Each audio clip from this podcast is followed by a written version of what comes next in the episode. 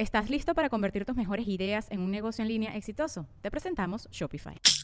Tal vez no lo sabías, pero nuestro podcast More Than Mamis es un negocio. Y lo comenzamos, por supuesto, para desahogarnos y hablar sobre la maternidad, no para convertirnos en expertas de ventas y del e-commerce. Así que sí, necesitábamos ayuda para vender nuestro merch y poner en marcha nuestra tienda. Por eso estamos tan contentas de usar Shopify. Regístrate con tan solo un dólar por mes en shopify.com barra sonoro, todo en minúsculas. Ve a shopify.com barra sonoro para llevar tu negocio al siguiente nivel. Shopify.com barra sonoro.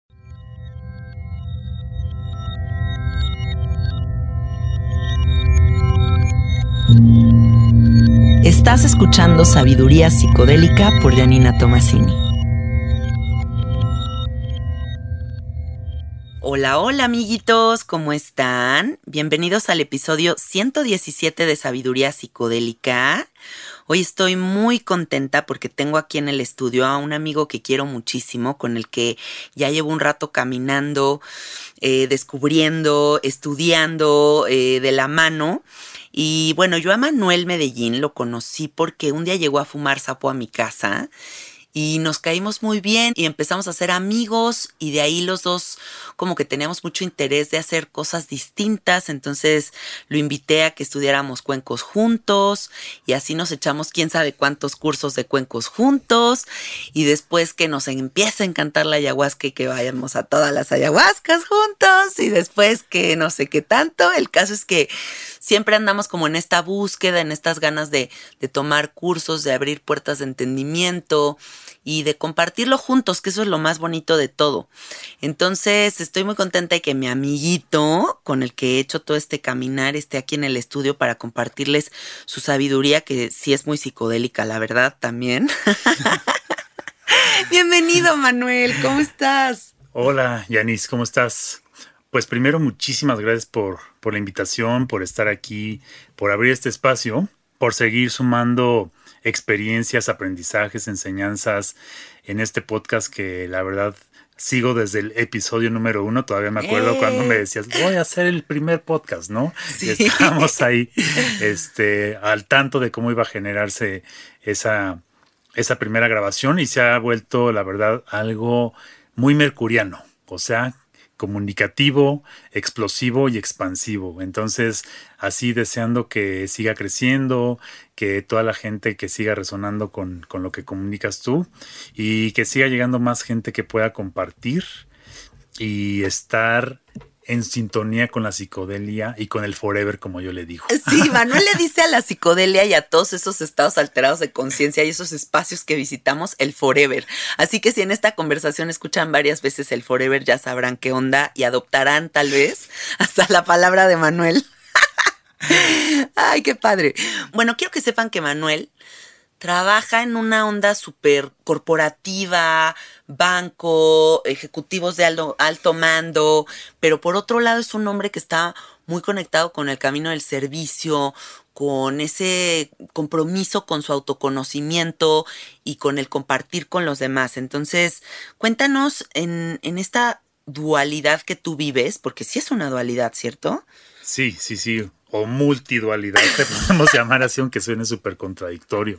Sí. Pero. Pero ¿cómo lo llevas? ¿Cómo le haces como para estar en este camino del servicio y con toda esta gente que tiene toda esta mente tan abierta y en contraparte estar en un mundo corporativo donde las mentes supongo que no están tan abiertas? creo que vale la pena que les platique tantito de, de mi background para que también entiendan por qué, este, y también como para qué la vida nos ha juntado.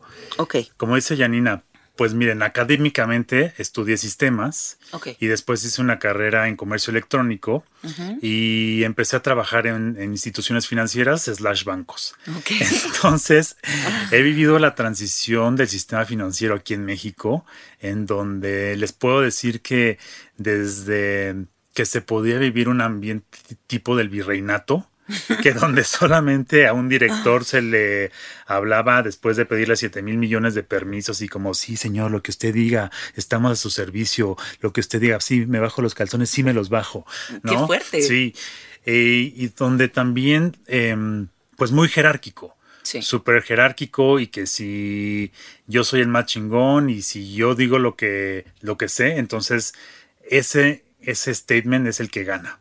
Entonces siempre un ambiente competitivo, de por sí la vida se ha vuelto como muy competitiva, en un banco donde los egos eh, son em, exponenciados al máximo, ¿no? Entonces llevo más de 20 años trabajando para el sistema financiero mexicano.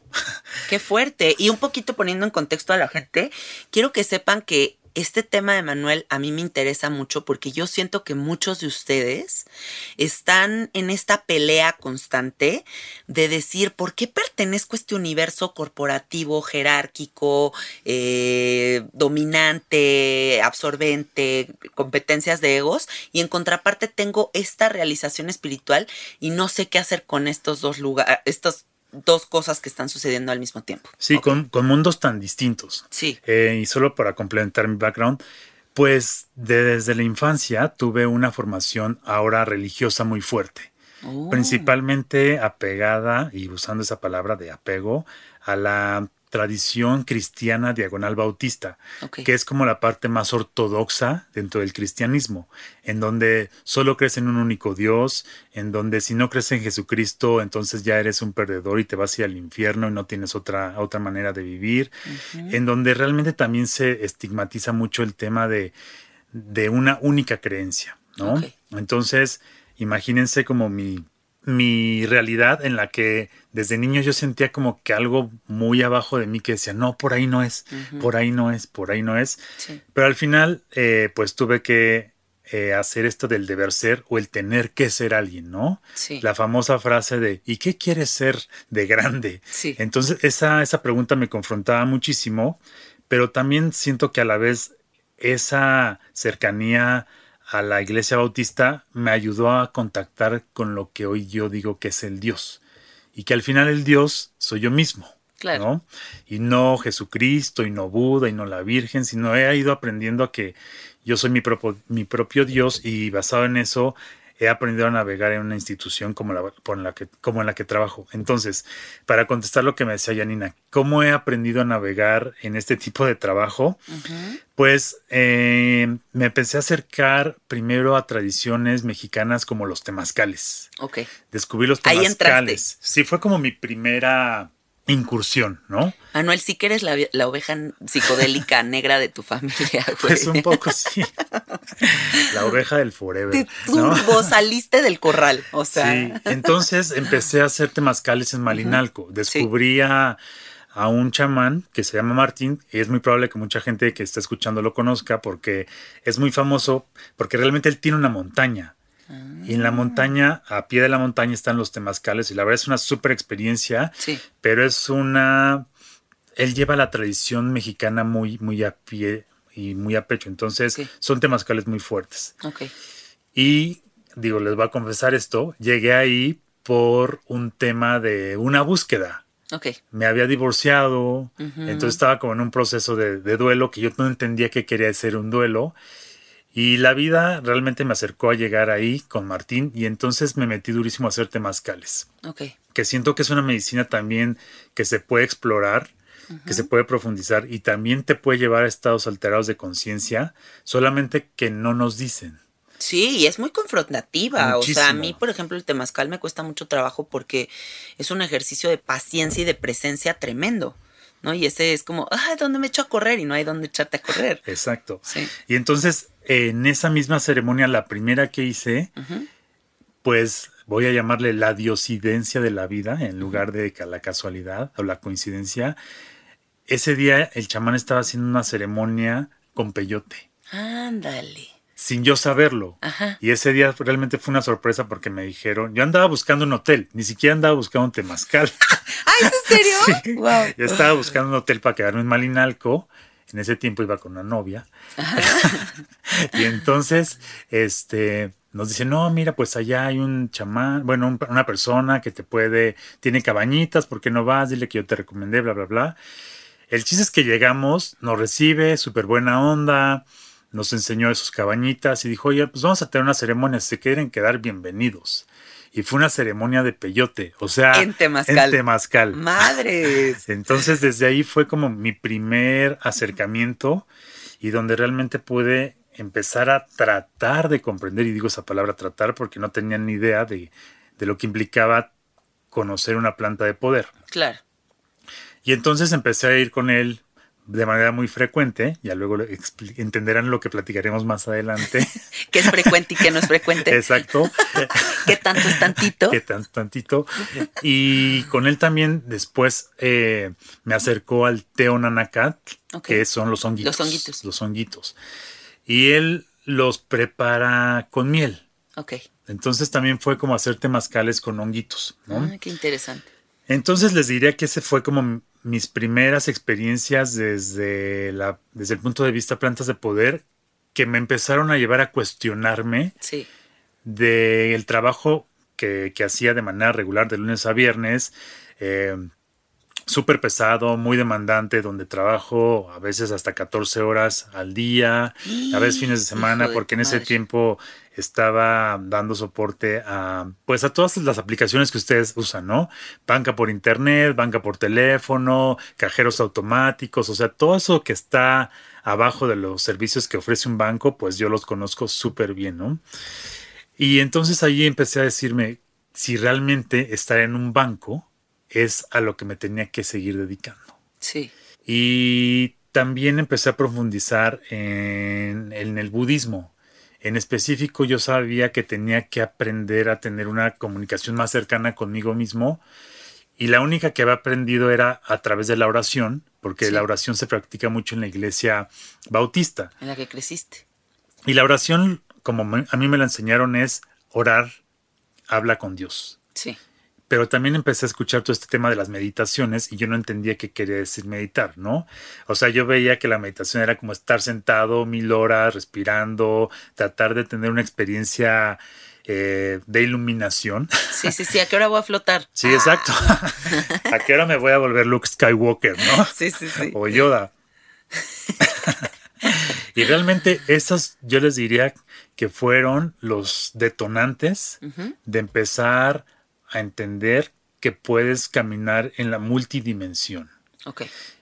Y esta misma multidimensión pasa en esta realidad que es la famosa 3D, ¿no?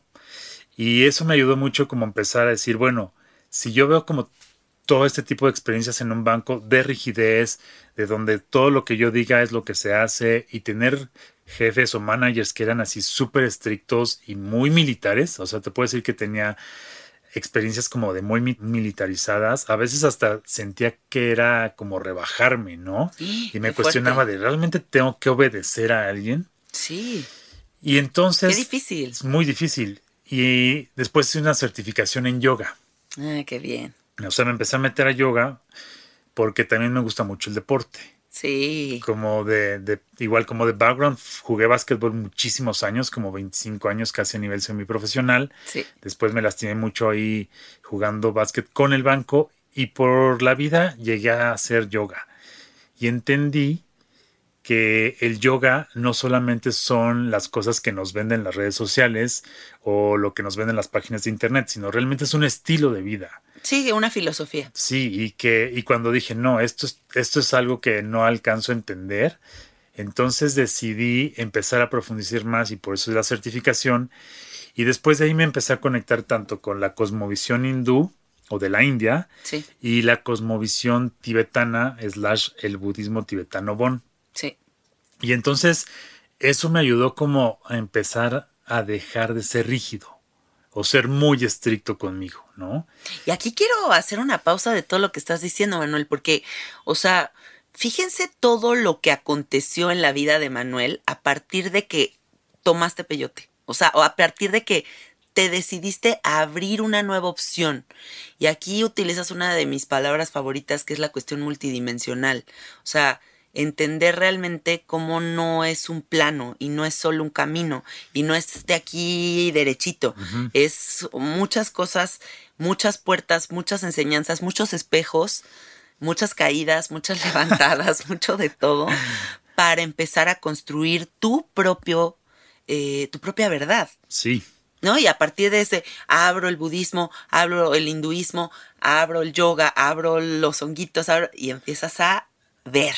Y caminando de la mano de Jesús Cristo. Ah, y claro que no, mentiroso.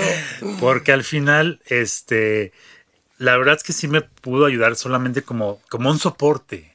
¿no? Yo le llamaría así, como una muletita que me ayudó a tener esa curiosidad. Sí. Y también les quiero compartir esto.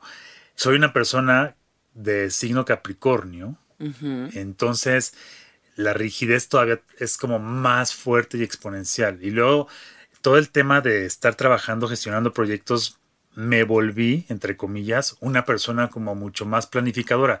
No voy a llamarle controladora, Sí. pero sí que se basaba mucho en el tema de los planes. Ok.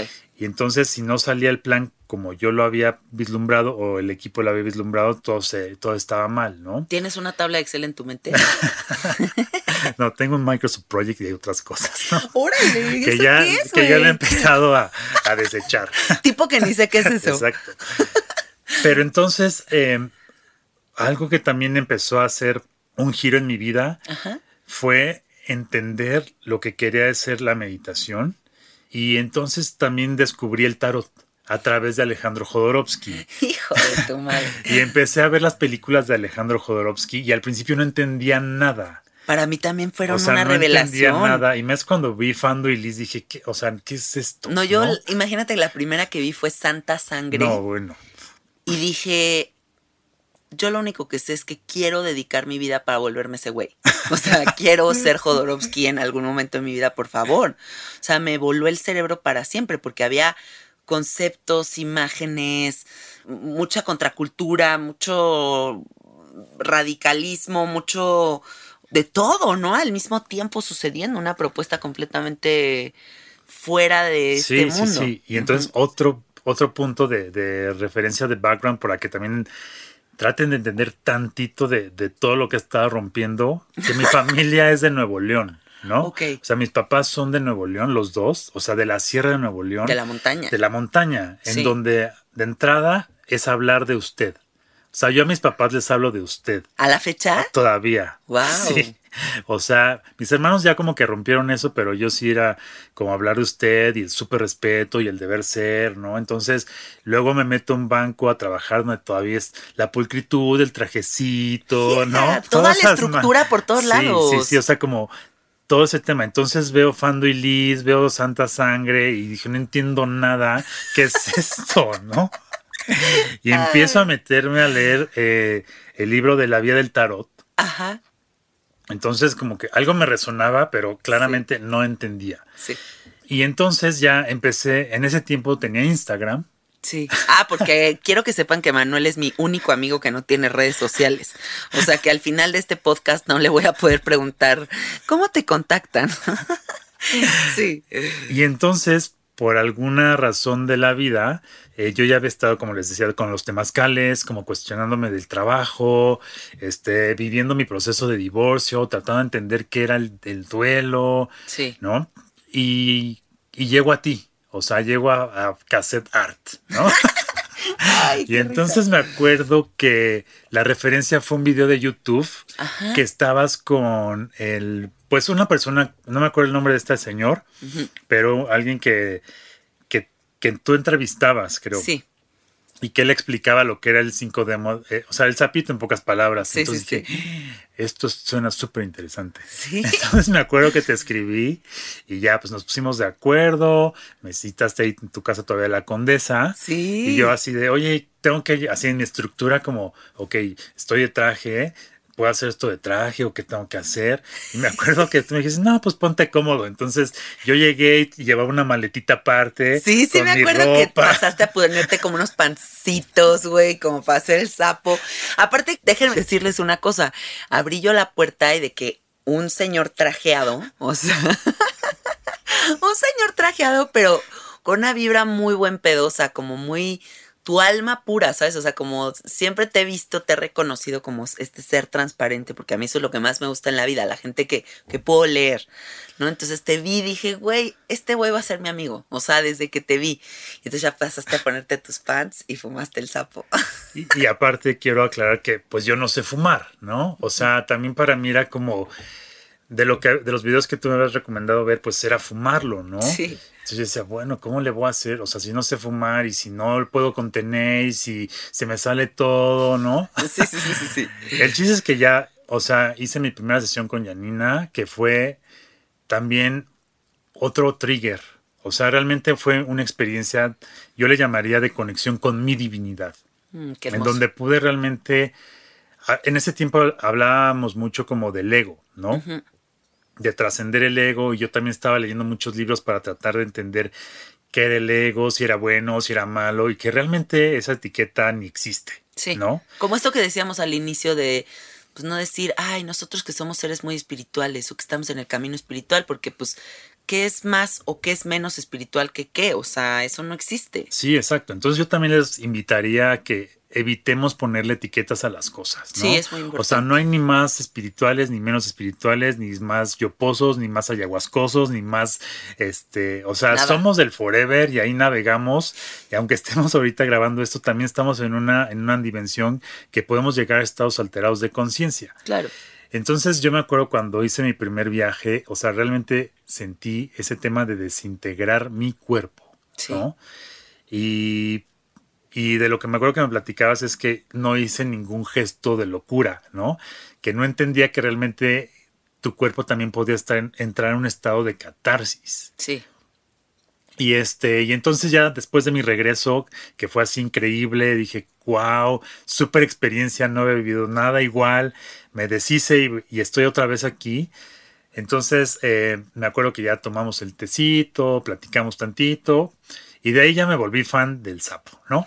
sí, sí, sí, totalmente. y ya empecé a hacer como varias sesiones de, de sapito, y ahí fue donde empezamos a conectar más, ¿no? Hasta Sí. que un día me dijiste, oye, vamos a ser amigos, sí, vamos a ser amigos. Sí. Y de ahí empezó realmente una, a florecer una amistad cada vez más profunda y más íntima. Sí, muy hermosa. Sí, sí, sí. y, y algo que también quiero resaltar es que a través del sapito llegamos a la música. Sí. Que tú siempre has sido una persona que le encanta la música, que también tienes un background familiar por tu Muy papá, musical. De, muy, de muy musical, y yo también. Y yo me acordaba mucho de la música que tú ponías en los en las ceremonias de sapito, ¿no? Sí. Y ya, el chiste es que un día me dijiste, güey, ¿qué estás haciendo? Me, me inscribí a un, a un taller de cuencos, vamos. Y yo te dije, sí, claramente vamos a ir. Y nos fuimos a Con Tepoztlán Jeffrey. Con Jeffrey, sí. Sí. Y empezamos a tomar los cursos de los cuencos, que nos echamos todos los niveles, y luego el de caja de Shruti, luego el que no sé qué. O sea, empezamos a estudiar mucho eso. Tú también te metiste a la astrología, que eso estuvo poca madre, porque ahora por eso también Manuel empieza el capítulo diciendo: Este episodio es muy qué? Mercuriano. Mercuriano. Mercuriano y yo soy muy no sé qué. Pero todo esto te ha dado como un entendimiento global, que es lo, lo que yo entiendo y lo que yo siento, ¿no? sí.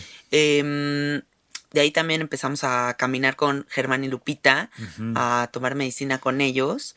Y, y ahora eres una persona que ya no solamente vas y tomas medicina, sino también vas y ayudas a las personas cuando están en sus procesos. Estás al servicio en medio de la ceremonia, ¿no? Sí. Pues, eh, como les dice Janina, algo que, que he aprendido y yo creo que también es gracias al deporte y gracias a la oración y gracias a la meditación, contactar muchísimo con mi respiración, ¿no? Aprender a re- realmente estar presente. Sí. Este, gracias a Janina, llegué a Ichiro. Ah, sí, también. Entonces, mi, primera experiencia con la abuelita ayahuasca fue con Ichiro. Tu primera, Manuel. La primera, primera fue con Ichiro. Sí. Y me acuerdo que, que tú ahí me pasaste los tips y hasta me prestaste tu salea. Sí, sí, sí. Llévate mi borreguito. Sí, exacto.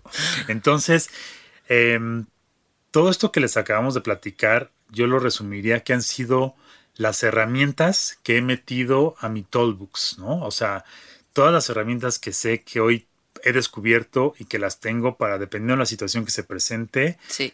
saber usarlas. Y si hay algo nuevo, también ten- mantenerme en esa curiosidad. Pero regresando un poquito a lo que decía Janina de Germán y Lupita. Después de haber vivido con Ichiro, Sí. ceremonias, o sea, la verdad, bastante profundas, fuertes. Sí, Porque muy sí son fuertes, fuertes. Muy O sea, fuertes. son ceremonias fuertes, ¿no? Eh, me dijo, no, ahora tienes que ir con Germán y con Lupita, unos seres de amor divinos y así. Y pues ahí va Manuel, ¿no? Sí, sí, sí. Y entonces eh, fui con ellos y la verdad es que sí, una de las mejores experiencias en mi vida. Sí. con plantas de poder. Sí. Digo, también Yanina me conoce y, y algo también que les quiero compartir es que no hay expertos, ¿no? Sí, o sea, no porque también se, se, se- en este medio se habla mucho de cuántas llevas tú, ¿no? Sí. ¿Cuántos peyotes te has metido? ¿Cuántos honguitos? Yo les diría es que cada quien vivimos lo que nos lo que tenemos que vivir y la curiosidad nos llevará a seguir explorando, pero no hay nivel básico, intermedio, avanzado, ¿no? Todos Sí. tenemos experiencias. Entonces, eh, lo que sí ha pasado es que yo me he mantenido eh, con asistencia muy frecuente a ceremonias de ayahuasca con Germán y con Lupita. Sí. Pero muy frecuente. Muy frecuente, o sea, ¿Qué tanto es tantito? o sea, sí, lo que les quiero decir, amiguitos, Manuel es una persona que está muy comprometido con esa enseñanza, con esa planta y no solamente ir a tomar para él conocerse y entender varias cosas de la vida, sino que también es una persona que le gusta servir. O sea, yo te veo en las ceremonias y eres una persona que estás al pendiente de todos. Estás como viendo que se ofrece a quien ayudas, que si eh, saumeas un poquito, que si echas un recito, que, o sea, siento que sí, siempre estás como muy conectado con esa parte. Y, y he ahí esa dualidad tan hermosa que existe en ti, que es como toda esta parte que puedes estar en el mundo corporativo con todos estos monstruos egocéntricos tremendos Sí. y al mismo tiempo estar en el otro lado teniendo todas estas revelaciones y abriendo todas estas puertas y combinarlo sin que una cosa se pelee con la otra. Y ahí, he ahí lo que quiero que le compartas a la gente. Entonces, eh, tomando como base lo que acaba de decir Janina, Sí. la profundización en los cuencos, en el armonio, eh, en la caja de Shruti, en la ayahuasca, en los honguitos, eh, me, has me llevó a que con la pandemia eh, tener más cercanía con uno de mis managers. Ahorita ya no es mi manager, Ok, del pero banco. del banco sí. Entonces, Manager artístico. Ah, ese. bueno, mi jefe. Sí, sí, sí. Y entonces, cuando teníamos como nuestras sesiones de, le llamamos one to one, pues me preguntaba, oye, ¿y ¿tú qué haces? ¿No? O sea, aparte de trabajar como, ¿y tú qué haces? Y yo le decía, no, pues ya me metí al curso de astrología, ya me metí al curso de cábala, ya me metí en mi curso de mantras, ¿no? Sí, Y ya como que él es un señor, este, que toda su vida también ha trabajado en bancos, donde también él es el súper deber ser, ¿no? O sea, Sí. si hay alguien del deber ser es él. Y entonces eh, sucedió que yo apliqué para otra vacante, me seleccionaron y cuando le dije que me habían dado otro puesto, me dijo, oye Manuel, ¿sabes qué? Me gustaría que en la sesión que tenemos de todos los que me reportan, nos toques el armonio. No, qué padre. O sea, y un señor que ni siquiera se imaginaba que existía el armonio ni los mantras, ¿no? O sea, me dijo, oye, se me hace súper interesante que tú hagas esto. O sea, Y se abrió a esa posibilidad. y así fue. Entonces, la siguiente semana, en la junta de, le llamamos la junta de staff, que están todas las personas que le reportan. En la Junta Godín, dilo. Sí, Ah, súper. en la junta super godín del banco. exacto. Sí, súper Llegaste godín. con el armonio O sea, con no, tus mantras. no se hace cuenta. O sea, llegué, yo tenía, como era video, pues porque estábamos en, Ah, claro. estábamos en, En época pandemia. COVID. Entonces, ya pues, eh, empieza la junta y así, y Alex les dice, bueno, ya les quiero anunciar que Manuel se va, lo promovieron, bla, bla, bla, pero antes de que se vaya, le pedí que nos enseñe lo que ha estado estudiando, que es el armonio. Y entonces así como, "What? ¿qué, ¿Qué? es eso? ¿No? Y así Manuel saca su caja de armonio, ¿no? Tal vez muchos que están escuchando no se sepan qué es el armonio, pero igual busquen en, en Google armonio y les va a aparecer una caja que Janina ha usado muchas veces. Los que han venido, eh, suena muy parecido a la caja de Shruti, así de Sí. wing, wing, wing. Y Se usa para cantar mantras y para hacer los kirtans. Sí, ¿no? Exactamente. Entonces, pues Manuel les empieza a tocar el armonio. Qué padre. Y ahí les hice una mi- mini meditación, ¿no? Entonces, eh, también antes de que estuviera todo este tema de la pandemia, empecé a hacer algunas ceremonias de cuencos. Sí. Y ya estaba como muy establecido con ciertas personas de, de ahí del banco. Y la magia de los cuencos, ¿no? O sea, al final la energía, la frecuencia empieza a expandirse. Sí, es muy hermoso. Sobre todo con las personas que son muy escépticas, ¿no? O sea, que es como, ay, no sé qué son esos bowls que van a tocar, esos platitos que van a percutir, no tengo la menor idea qué hueva. Se acuestan, empieza la magia de los cuencos y de repente, tran, están en un trance psicodélico que no pueden creer. Sí, y eso me pasaba mucho con la gente. Una vez me invitaron a dar una ceremonia de, meditación, de sound healing en Nestlé. ¡Ay, wow! Ajá, entonces, este, yo sentía como la vibra de la gente, ¿no? Como, ¿qué vamos a hacer? Porque era... ¿Cuánto tiempo va a durar? Sí, entonces, ya cuando empiezas a tocar los cuencos, simplemente la energía de los cuencos, la frecuencia, los pone en otro layer. Y acabaron la, la meditación y todo así de, oye, ¿qué hiciste? ¿No? O sea, ¿qué me pasó? ¿A dónde me llevaste? Y sí, es donde la, donde la gente puede darse cuenta que puede navegar en otros estados sin plantas de poder, ¿no? Sí. Que también eso es importante. Y cómo esto permea y llega a todo el mundo. O sea, cómo de verdad hasta el que dice, nana manches, acaba diciendo, qué bonito estuvo esto. Sí. Sí. Y pues voy a retomar lo que me decía Janine hace rato que qué onda con tantas ceremonias de ayahuasca que he vivido. Sí, porque, o sea, si yo llevo no sé cuántas, tú llevas como que 50 mil millones más. Sí. O sea, te la vives ahí en la ayahuasca. Pero también me gusta exponer este tema en este momento porque habrá mucha gente que dice, ¿y por qué toman tanta ayahuasca? ¿Y para qué? ¿O para qué? ¿O qué no has entendido que con una no te basta? ¿No? Así como si fuera la hada madrina de los milagros. Eh, y, y me gusta me gustaría escuchar como ese punto de vista tuyo. ¿Por qué vas tan seguido a la ayahuasca? ¿Qué pasa ahí? ¿Qué, qué, sientes tú ahí? Pues miren, lo que les puedo compartir es lo siguiente. Después de haber ido con Ichiro y después de contactar con Germán y con Lupita, o sea, yo sentí una conexión, literal así, una conexión con la abuelita. Sí. Eh, y un llamado, ¿sabes? Así lo diría, un llamado, aunque no facilito ayahuasca y aunque no soy como máster ayahuasquero, pero entonces lo que pasó es que sentí el, llamado de estar más cerca y a raíz de eso fuimos a, al retiro de cuatro altares. Sí. Y después de eso conecté también con Alonso. Sí.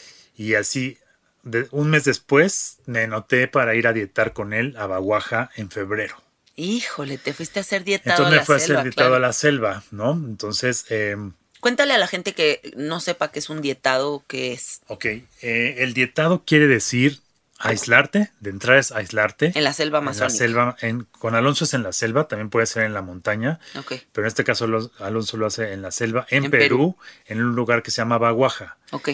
Y el dietado quiere decir tomar eh, medicina, no ayahuasca, sino hay diferentes tipos de cortezas de árboles. Otras plantitas. Otras plantitas. Ok. Y esas plantitas te van a ayudar para lo que tú quieras trabajar, ¿no? Cuando yo fui había bobinsana, chuchuguasi, castaño. Eran como las tres eh, medicinas que había.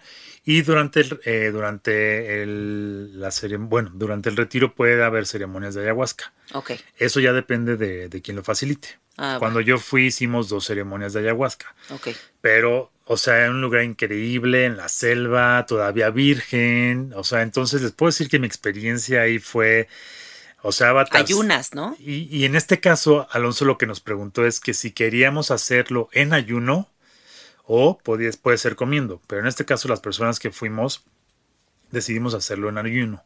¿Cuánto tiempo ayunaron? Diez días. Nada de Nada. ¿Estás listo para convertir tus mejores ideas en un negocio en línea exitoso? Te presentamos Shopify. Tal vez no lo sabías, pero nuestro podcast More Than Mamis es un negocio y lo empezamos por supuesto para desahogarnos y hablar sobre la maternidad, no para convertirnos en expertas de ventas y del e-commerce. Así que sí, necesitábamos ayuda para vender nuestro merch y poner en marcha nuestra tienda. ¿Y cómo suena con Shopify? Llegó otra venta. Shopify es la plataforma de comercio que está revolucionando millones de negocios en todo el mundo. Ya seas un emprendedor desde tu casa o desde donde sea, Shopify es la única herramienta que necesitas para iniciar, administrar y hacer crecer tu negocio sin dificultades. Con Shopify puedo gestionar pedidos, envíos y pagos desde cualquier lugar, brindándote toda la información y estadísticas de tus ventas al detalle. Regístrate para un periodo de prueba con tan solo un dólar al mes en shopify.com barra sonoro, todo en minúsculas mayúsculas. Ve a shopify.com barra sonoro para llevar tu negocio al siguiente nivel. Shopify.com barra sonoro. De comida. De entrada, no puedes hablar con nadie. O sea, también es una, un retiro en silencio. En silencio. No puedes hablar, no puedes ver a la gente a los ojos. Solo lo único que puedes ingerir es o agua o té. En 10 días. En 10 días. Algunas Madre veces, santa. algunas veces hojas de coca, si Alonso te da. Ok. Otra cosa súper importante es que no puedes usar shampoo, desodorante, Ningún jabón, químico. nada. O sea, nada. O sea, día 10 pareces un homeless. Literal y bajas de peso. ya me imagino. Homeless top model. Ay, Exacto. sí. No, qué fuerte. O sea, te tienes que aislar de todo, Sí, de verdaderamente. todo, todo, todo, De los químicos, de las distracciones, de la comunicación, de Todo. todo. Y, De la comodidad también. y súmale que te llenas de mosquitos. Híjole, O sea, te sí vuelves el campo para perfecto para los mosquitos. Te ¿no? devoran. Y algo también que les quiero compartir es que no todas las personas que fueron eran expertas ayahuasqueras. Había varias personas que era su primera vez haciendo algo. Sí. O sea, su primer acercamiento a una planta de poder.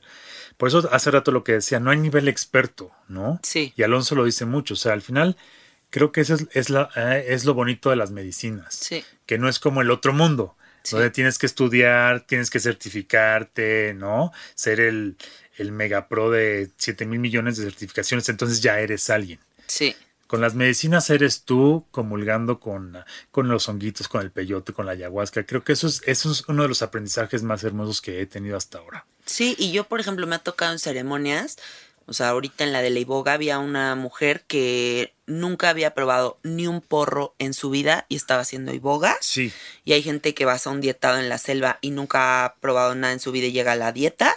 O gente que va poco a poquito explorando, ¿no? O sea, Sí. pero no hay una. No hay un orden y no hay un reglamento. Es simplemente como las situaciones perfectas a las que llegas para descubrirte. sí. Y entonces, ese aprendizaje, Sí. lo que empecé a hacer fue a romper mis estructuras mentales. Todo lo que les dije del background que traigo fue como empezar a decir, ok, esto realmente no soy yo. Es lo que me dijeron que tenía que hacer para entonces vol- volverme alguien en el mundo. La Trabajar. identificación con tu historia y con tus sistemas de creencias. Sí, sí, sí. Que de así- construirte para volverte a construir, güey. Sí, y que eso es una constante. O Ah, sea, sí. también aprender que es una constante, como dice Aloncito, en cada muerte es un nacer, Sí, ¿no? esa frase la digo un buen aquí en el podcast porque me encanta. Y que realmente es algo que hay que aprender a navegar. Entonces, las ceremonias de ayahuasca a mí me han gustado mucho porque son un acercamiento a una reafirmación de aprender, en mi caso, a sentir, de romperme eh, esta rigidez que he aprendido a tener por años, a mis 44 años, Sí, ahora experimentarlo desde el sentir y Sí. realmente aprender qué sentir o preguntarme qué se siente estar vivo, qué se siente respirar, qué se siente ver a un colibrí, qué se siente correr en la montaña, qué se siente tocar el mar y, y realmente empezarme a deshacer de todos los esquemas cuadrados, por Sí. llamarle de alguna manera, que, que aprendí en mi vida. sí, Y ahora aprender a ser más fluido y a navegar mucho mejor con la vida. sí. Y entonces, ahora en las juntas de trabajo, realmente lo pongo en práctica, ¿no? O sea, de hecho, como que uno de mis mayores, hace, voy a llamarle logros en este último año, Sí, o porque la gente me reconoce mi trabajo, es porque me dicen, es que tú no pienses como todos, o sea, como que mucha gente se acerca a mí para pedirme consejos porque sienten que la manera en la que yo me, me, me relaciono con ellos es como más como consejero. qué bonito, claro, no- más no- neutral. Ajá, y no como tendencioso, no de vamos a chingarnos a estos y entonces, porque estos güeyes en la otra junta nos Claro. vieron feo, ahora nosotros hay que verlos más feo, ¿no? Sí, sí, sí, claro. Eh, y, y ha sido también fuerte, porque hoy sí tengo la, la certeza que en algún momento voy a dejar de ese camino Sí, y, y sí conectar mucho más con la naturaleza, hacer algo más por, por la tierra, ¿no? Que también estamos viviendo una época bastante complicada en el planeta y que los incendios en Tepoztlán, en Wirikuta, sí. y eso también me, me mueve mucho para hacer algo más por la tierra y ya no tanto por la corporación. Eso está precioso. Y además tú también tienes un lado muy hermoso que es que eres maratonista. Que, o sea, este güey corre de aquí a China. Ah. o sea, de hecho yo de cariño le digo Manuel Maratón. Y lo que me encanta de la gente que hace tanto ejercicio como tú, pero no desde un lugar como de voy a hacer ejercicio, sino de generar ese compromiso con algo que desafía la mente. ¿Qué sientes cuando estás en los maratones? Platícanos eso, porque también eso es otra medicinota que tú ejerces todo el tiempo. Sí, y, que también he aprendido a verlo de, de, otra manera, porque sí hubo un momento que también me subí al tren del super corredor y salgo bien la foto y me veo súper atlético. Y estoy en los clubs de corredores, Watching Force. Ajá, de hecho era como que, que pertenecía a uno de los primeros running crews como más afamados de la ciudad, ¿no? Sí, sí, sí, sí. sí. y, y, llegó un momento en el que tuve que decir, o sea, realmente resueno en este layer en donde si me veo más mamado y corro más rápido o donde me subo al layer de si me gusta correr, si me gusta el deporte, pero eso me ayuda a conectar más con lo que yo soy como ser humano. Sí. Y entonces lo que empezó a suceder es que muchos de los entrenamientos sucedían en la montaña a mí me gusta mucho la naturaleza, pero también empecé a conectar más con despertar, porque también era despertarse a las 4 de la mañana para empezar a entrenar a las 5 de la mañana. Y entonces me tocaba ver mucho los amaneceres, o sea, empezar con, con cero visibilidad y acabar ya con el sol, ¿sabes? Eso también como que yo decía, qué increíble ver esa transición de la naturaleza. Y entonces lo que empecé como a asimilar es aprender a navegar entre mi sombra y entre mi luz.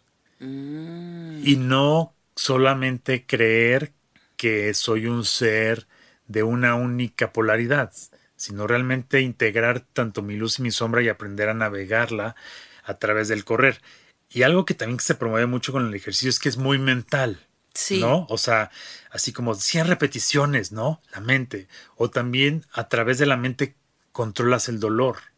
O sea, muchos amigos también acabaron maratones, pero por decirlo, voy a acabar, acabaron con unas lesiones terribles. Uy. O sea, la fuerza de la mente es cabrona. Sí, claro. Pero también aprender a contactar con el corazón para sentir y entonces moverte desde otro layer, a mí me ayudó a ya no tener esa rigidez de soy el corredor campeón ganador, ¿no? Sí. Y más bien, aunque suene super cursi, a correr con el corazón. Sí. Que esto significa en pocas palabras aprender a sentir la naturaleza. Sí. el aire, la lluvia, o sea, correr con la lluvia me encanta, subir las montañas y luego bajar así como cabrito, así a máxima velocidad, es algo que disfruto muchísimo, pero que también eso me ha ayudado a navegar en el forever y en la psicodelia. O sea, realmente por eso siento que he aprendido a, en las ceremonias de ayahuasca. A sostenerte también. A sostenerme y aprender, bueno, busco la mejor manera de ayudar en los procesos sin, sin entorpecerlos, ¿no? Bueno, quiero que sepan que a Manuel en las ceremonias de ayahuasca le dicen el samurái. O sea, porque el güey se sienta recto y en ocho horas no se vuelve a mover de ahí. O sea, está de que derechito, no. Nunca lo verás en el piso sollozando ahí de que ayúdenme, por favor. no, estás como muy entero y siento que esa esa cosa tan tuya, así como de estar tan completo en una ceremonia y sosteniéndote también, viene de tu parte de ser maratonista o de tu, de tu compromiso con no identificarte con la mente. Sí. Porque hay muchas veces que la mente, o sea, a mí me pasa, por ejemplo, a mí me gusta diario despertarme a las 7 de la mañana a hacer ejercicio. Llueva, truene o relampaguee. Y a las 7 de la mañana que voy a entrenar, lo único que quiero es quedarme echada en mi cama y no hacerlo. Y hay un pinche Pokémon poseído adentro de mí que dice, quédate echada, güey, qué pinche hueva. Y empieza la clase y digo, ay, qué hueva. Pero es como esa dualidad de la que tú hablas, de esta parte que dice, ugh, qué horror, y la otra que dice, disfrútalo, estate presente, vas, vas, vas, tú puedes, tú puedes. Y de repente con el corazón, ¡pum! Estás ahí. Y entonces, eh, como respondiendo a la pregunta, Yanina, ¿para qué? Sí. ¿Para qué tantas ceremonias? En mi caso y mi experiencia es... ya le dimos nueve vueltas y regresamos ahí. Para sentir. Sí. Para sentir. O sea, realmente hoy les puedo compartir que soy una persona que ha aprendido a estar más en contacto con mis sentimientos, con mis emociones, en lugar de estar con mi mente, ¿no? Y he aprendido a, pues realmente a, descubrir esta energía que, que, se llama mucho en muchas cosmovisiones de el corazón, que realmente es la intuición, contactar más con mi intuición y realmente aprender a navegar en la psicodelia, porque realmente las plantas de poder también nos llevan a un estado psicodélico, ¿no? Muy. y, realmente es aprender a ser el surfista, sí. ¿no? Pero siento que la base es la respiración.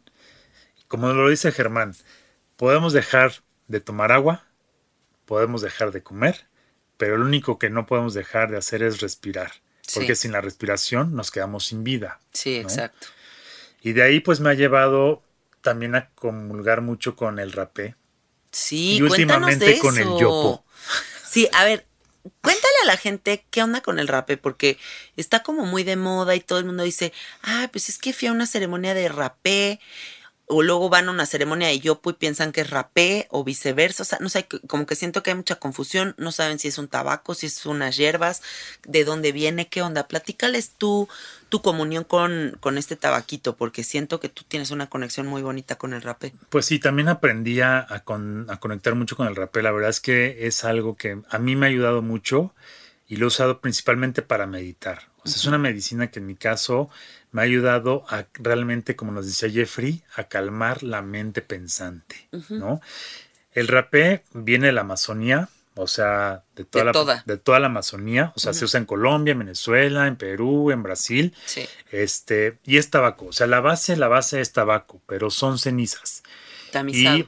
Sí, tamizado y también se puede mezclar con diferentes cortezas de árboles o con diferentes tipos de, plantitas, pero de, las, de la selva, ¿no? Aunque también aquí en México ya se empieza a hacer, pero, o sea, realmente el, tabaco que, más bien el rapé que yo uso es, viene principalmente de Brasil. Ok.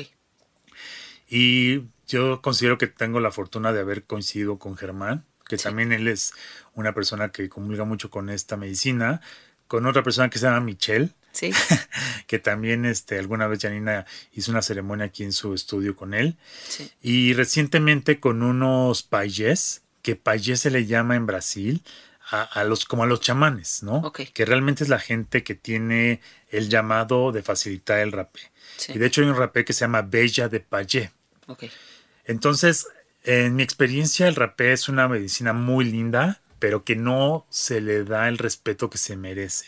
Mm porque realmente eh, el tabaco es uno de los de las medicinas más antiguas. Claro. O sea, y la, considerada más sagrada por todas las tribus que practican diferentes cuestiones. Que de hecho el tabaco era una de las medicinas que se usaba para abrir la palabra, ¿no? Los círculos de palabra. Entonces, en mi caso lo que es, lo que he hecho es eso, a través del rapé abrir el círculo de palabra conmigo mismo hacia mi corazón. Entonces, hay diferentes tipos de rapé hay unos que son más fáciles de llevar. Hay unos que sí son bastante fuertes, dependiendo del rezo y la preparación. Y eso depende mucho del lugar en donde lo hicieron. Em, hace, hace, hace, ocho días estaba en una ceremonia de rapé con unos payes que vinieron de Brasil, de una tribu que se llama los Juniquini. Y una ceremonia hermosísima. Yo la verdad los invito a que si quieren contactar con, con, esta medicina, pues igual ya después Janina les puede pasar mi número, mi correo se lo dejo, ¿no? Sí. Porque como les dijo no tengo redes, pero sí siento que hay que, como todas las medicinas, llegar con mucha humildad y con mucho respeto. Sí, totalmente. Antes que nada, porque es una medicina, el rapé que te soplan por la nariz y entonces entra directo al torrente sanguíneo. Sí. Es una medicina de depuración, o sea, depuración de pensamientos y depuración física. Te puede generar un vómito increíble, te puede generar un llanto que no puedes controlar o, mucha mucosidad, pero su esencia es, la, de, es la limpieza. Sí. Y yo les diría que es una muy buena herramienta cuando estamos en situaciones en donde realmente no, no sabemos cómo depurar algo. El rapé puede ser una muy buena herramienta para para sacar eso que, tenemos atorado, ¿no? Sí. Y en mi caso, apalancado por la meditación. O sea, yo sí lo uso de manera muy frecuente para meditar. Ok. Con mantras, ¿no? Sí. En mi caso. Y el fin de semana pasado hice una ceremonia de yopo. Ay, sí, por favor, cuéntanos, porque, O sea, yo tengo una curiosidad de conectar con ese abuelo y con esa información desde hace mucho tiempo, nada más que no he tenido el valor de ir a una ceremonia y por fin un amigo mío así cercano ya fue a hacer el yopo y lo vivió y quiero que le cuentes a la gente qué onda con esta medicina. Pues lo que les puedo compartir es que también fue una super experiencia slash enseñanza. Ok. Eh, más allá de la experiencia. Sí, más allá de la experiencia. Eh, lo facilitó una persona que se llama Francisco Nuño. Okay. Y yo se los recomiendo ampliamente. O sea, realmente su trabajo es súper impecable, muy, muy, o sea, se ve que aprendió con gente muy, muy, muy conectada con esta medicina.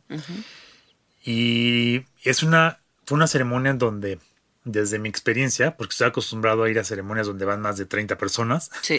éramos 19, entonces era como una ceremonia íntima. íntima la diferencia del yopo y el rapé es que el yopo se aspira, o sea, tú lo aspiras. Te lo ponen en un platito después de un res, una preparación. Eh, tú lo aspiras, el rapé te lo soplan, ¿no? Sí. El rapé no necesariamente te genera eh, visuales. O sea, es poco probable que te genere visuales, pero sí te puede llegar a generar. Sí. Entonces, el yopo en este caso fueron dos tomas, por llamarla así. Pero la primera toma o la primera aspiración es súper, mega, ultra visual. O sea, es lo más loco que he vivido en toda mi experiencia del Forever. Así, yo les diría que es como un mix de agarrar la ayahuasca, revolucionarla al mil por ciento de velocidad de visuales. Eh, lo importante de esta ceremonia es que tienes que estar sentado. O sea, tienes que estar sentado sí o sí. No te puedes acostar. O sea, te lo deja muy claro. Y tienes que estar sentado de tal manera que tus, que tus brazos quedan en paralelo, recargados sobre tus rodillas y tu frente la tienes que recargar sobre tus brazos. Y lo importante aquí es volverte un observador slash contemplador de todos esos visuales. Algo que también pasa, y nos lo platicaba el facilitador, es que se te pueden aparecer seres. Entonces estás en un mega trip como si estuvieras en un ADN, una licuadora procesando un ADN. Unos visuales así mega ultra locos, nada comparado con ayahuasca ni con honguitos, o sea, nada que ver, o sea, en mi experiencia no tiene nada que ver. Son los visuales como les llamaría hasta bizarros por ponerle un adjetivo. Ok. Y en esa bizarrez se te pueden aparecer seres. En mi caso se me aparecieron así como, como magos, como brujas, que me decían, mira Manuel, aquí te traigo este conocimiento, tómalo. No, me muero. Pero, lo que decía este, este Francisco es, no tomes nada. O sea, todo lo que te ofrezcan, quien llega, un niñito, la Virgen, Jesús, quien sea, lo que no sea, no lo agarres. nada, ¿no? Otra regla. Ay, güey, siento que yo lo agarraría. no o sea, de que, ay, qué bonito, a ver. Y lo que nos dice es que es un tema muy mental, ¿no? Que la mente te lleva a creer que lo puedes tomar. Trampitas del ego. Trampitas del ego, exacto. Y algo también muy importante es que aquí sí no hay que hablar. Okay. No hablar con nadie. Ya ves que en las ceremonias de, de, ayahuasca de repente así de ¿qué onda? ¿Cómo estás? Y ahí sí, o nos vamos a dar un abrazo. Así. Aquí nada. sí, sí. No te tocas, este, no puedes hablar y eso sí es súper importante que aprendas a contenerte. Okay. O sea, aquí realmente es una, como todas las medicinas, pero aquí es principalmente yo te diría que mi aprendizaje fue el mantenerme en mi autoayuda y mi autocontención. Wow. En no saltar como lo hago en las ceremonias de ayahuasca, de ya está vomitando súper mal, ahí va, Manuel, ¿no? Sí, sí, sí. ayuden a sacarlo, no, aquí es contención 100% mía. Tuya. y, y yo siento que es una medicina que tiene muchísima información, eh, que es tanta información que sí te puede abrumar. O sea, sí puede llegar un momento que dices, pero ¿qué está pasando? Puedes llegar, a, puedes llegar a sentir como el sapito que te, que te sales de tu cuerpo físico y estar en algo más allá que el astral. Wow. ¿Qué es eso? Ah, ¿Qué es más allá del astral? Entonces, eh, para mí sí ha sido una de las experiencias más profundas, más divinas y muy, muy reveladoras. ¿no? Hiciste este sábado, ¿no? Sí, la ¿Cómo te sientes hoy? ¿Qué sientes hoy? Pues hoy me siento mucho más conectado con la naturaleza. Sí. Por ejemplo, ayer estaba eh, con Andrea sembrando unas plantitas y de repente volteo y veo a dos colibríes haciendo el amor. No. Dos colibríes haciendo el amor y estábamos haciendo un recito, sembrando unas plantitas porque también hoy es luna llena en Tauro, Sí, que es una luna también va a ser súper poderosa, ahí lo tengo en mi calendario. súper. y entonces hoy lo que te puedo decir es que me siento más ligero, energéticamente mucho más ligero, menos mental. O sea, Ah, claramente somos mentales, somos personas, somos seres humanos, somos Sí. seres humanos encarnados en este cuerpo, pero me siento más conectado con mi sentir que con mi pensar. Ah, qué hermoso. Sí, ¿Has dormido bien las últimas noches? súper bien. Ok. A, comp- a comparación con la ayahuasca, Sí. que regularmente los siguientes días me cuesta muchísimo trabajo dormir. Ah, ¿es en serio? No, Sí. yo duermo súper bien Sí, en después mi de la caso, ayahuasca. después de la ayahuasca, tengo unos sueños súper mega loquísimos. Ah, sí, sí, sí, que. Y, y como que me cuesta mucho trabajo como aterrizar, ¿no? Ujú. Y Pero, en este. pero con el yoga ha sido como súper, súper llevadera la experiencia. Muy linda, ¿no? Muy, muy linda. O sea, se los recomiendo ampliamente. Y de todo este caminar, Manuel, de todas estas idas y venidas y esta sed insaciable que tú tienes de saber más, de abrir más puertas, de compartir con la gente todo, ¿qué le dirías a toda la gente que está en esta posición como tú, en el que vive toda esta parte godín, ejecutiva, eh, el sistema, ¿no? O sea, como toda la estructura, eh, toda la parte familiar que también viene muy de la mano de cómo debes de ser, cuántas, cuánto tienes que sacar de calificaciones, con quién te tienes que casar, casi casi, ¿no? O sea, como todo este trip. Y en contraparte, todo este descubrimiento que tú estás teniendo, ¿cómo haces que no se peleen todas las partes? Con la Pues- familia, con el trabajo y con tu camino de autoconocimiento. Lo primero que, que he decidido es atreverme. Eso. O sea, realmente atreverme. Eh, y fortaleciendo mi voluntad. Yo creo que esas son como las primeras bases que he puesto últimamente para poder aprender a navegar, ¿no? Ok. Porque siento que si no me, no me hubiera atrevido, me hubiera quedado, pues simplemente en otros, en otras dimensiones, ¿no? Sí.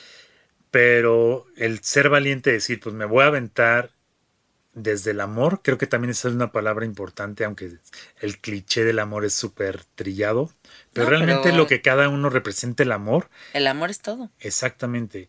A De- eso venimos. Desde ahí ha sido algo que para mí me ha enseñado a agarrar toda esta ensalada de la vida. Sí.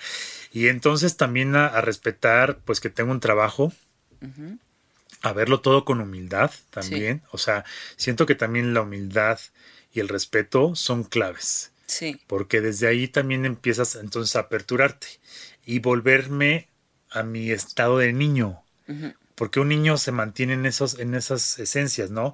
De no juicio, de experimentar, de curiosidad Sí. y de no tener una como estar esperando un resultado, simplemente vivirlo y experimentarlo. Sí. Y, y- y la experiencia me llevará, o más bien, el vivirlo me llevará a una enseñanza que al final siento que lo más importante de estar en este cuerpo es compartirlo. Así Sí. como tú lo compartes a través de tu podcast, de tu Instagram, de todo lo que tú haces, siento que ese es uno de los más importantes eh, puntos que tenemos que hacer aquí en esta vida y de servicio, ¿no? Compartir, compartir. Sí, totalmente. Entonces, eh, también lo que he hecho es como quitarme esas telarañas. O sea, realmente quitarme telarañas y decir, no importa donde trabaje, no importa donde me mueva, mo- moverme con esta integridad de lo que he aprendido. Sí. Así lo podría resumir. Y algo que dijiste antes de que empezáramos a grabar el podcast que me gustó mucho fue como, ¿cómo no has impuesto en tu familia este camino que tú tienes? Sino que ellos han visto una luz tan hermosa en ti y un como una liberación tan tremenda y así, que naturalmente ellos se fueron integrando más bien y acabas de ir a hacer ayahuasca con tus papás. Sí, o sea, prácticamente toda la evolución que han visto en mí, algo les detonó, porque todos somos espejos, ¿no?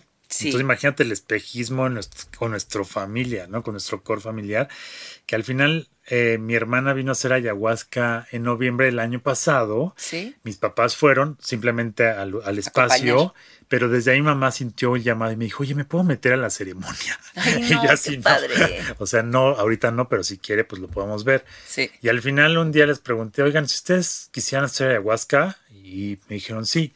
Y solo como referencia, mi papá es una de las personas más rígidas y estructuradas que he conocido solamente para que tengan referencia, no he visto a mi papá llorar en toda mi vida. Wow. No lo he visto llorar, ¿no? Y al final se atrevió a hacer ayahuasca y les fue increíble. O sea, fue una ceremonia, para mí fue una ceremonia como de linaje, o sea, de, limpieza de mi linaje, tanto... De constelación familiar, sí, cabrón. No mames. Cabrón. ¿No? Y este fin de semana, bueno, este 15 de mayo, sí. va a ir uno de mis hermanos. O sea, prácticamente ya toda mi familia Integrada ya. Ha hecho, solamente falta uno de mis Con hermanos. Con la oveja psicodélica de la familia. Se están moviendo a la capa del forever. Me encanta, Manuel. Muchas gracias por todo lo que nos compartes. Muchas gracias por tu amistad, ya sabes que te adoro, que me encanta compartir contigo la vida, las experiencias. Ahora nos vamos a ir a Perú a tener estas experiencias también con ayahuasca. Eh, pero lo que más me importa y, y lo que más quiero que sepa la gente es que si te invité el día de hoy aquí, es porque tú eres un espejo para muchas personas que no se han atrevido, que no han sido valientes. Un espejo para todas las personas que se sienten atrapados en un sistema donde dicen, híjole, ¿y si hay algo más? Y si me atrevo a preguntar y si me atrevo a rascarle. Y creo que tu testimonio y tu vida es un ejemplo de esa persona que se atreve a lanzarse al vacío y decir, ¿por qué no? Y si no soy lo que la gente espera, y si me divorcio, y si me salgo de mi trabajo tal, y si veo qué pedo, y si hay más opciones, y eso es una invitación a todos, a que se den cuenta de que no es la vida de una vía. La vida no es un camino recto como nos lo han planteado. La vida no es que fui a una ceremonia y aprendí todo, o que fui a un psicólogo y aprendí todo. Nos vamos a volver a caer y la vamos a volver a cagar y luego vamos a otra vez empezar de cero y así todo el tiempo. O vamos a tener que coexistir con un lado muy abierto, muy amplio de nosotros y otro lado súper estructurado y nada tiene que estar peleado con todo mientras vivamos en esa en esa gracia de qué padre que estoy vivo. Sí, y, otra cosa que también les quiero compartir es que he aprendido a desidealizar. Eso. O sea, realmente yo era una persona que sí creía mucho en los ideales, pero al final el ideal es solo una idea, ¿no? Y también siento que muchas veces nos casamos con la idealización de algo, de alguien, y nos aferramos a que así tiene que ser. Sí. Y realmente la vida a mí me ha enseñado que no, que más bien es solo experimentarlo y realmente estar más en contacto con mi ser y el resultado va a ser el que tenga que materializarse, ¿sabes? Claro, y es que a final de cuentas la experiencia de vida es contigo. O sea, realmente no es como, ay, este, ¿qué estará pensando esa persona?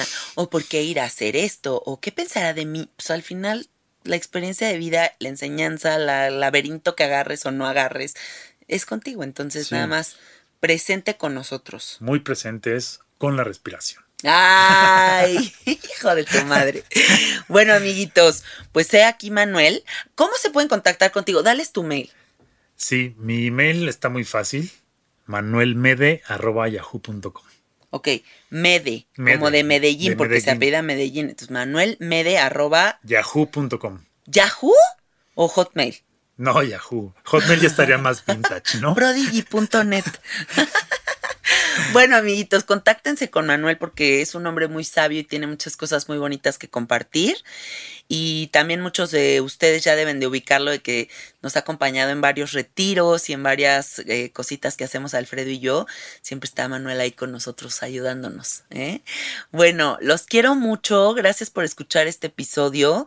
Nos escuchamos el próximo domingo. Me encuentran en el Instagram como Cassette Art. Y el Instagram de nuestro estudio es Soy Gratitud Estudio y listo. Bye bye.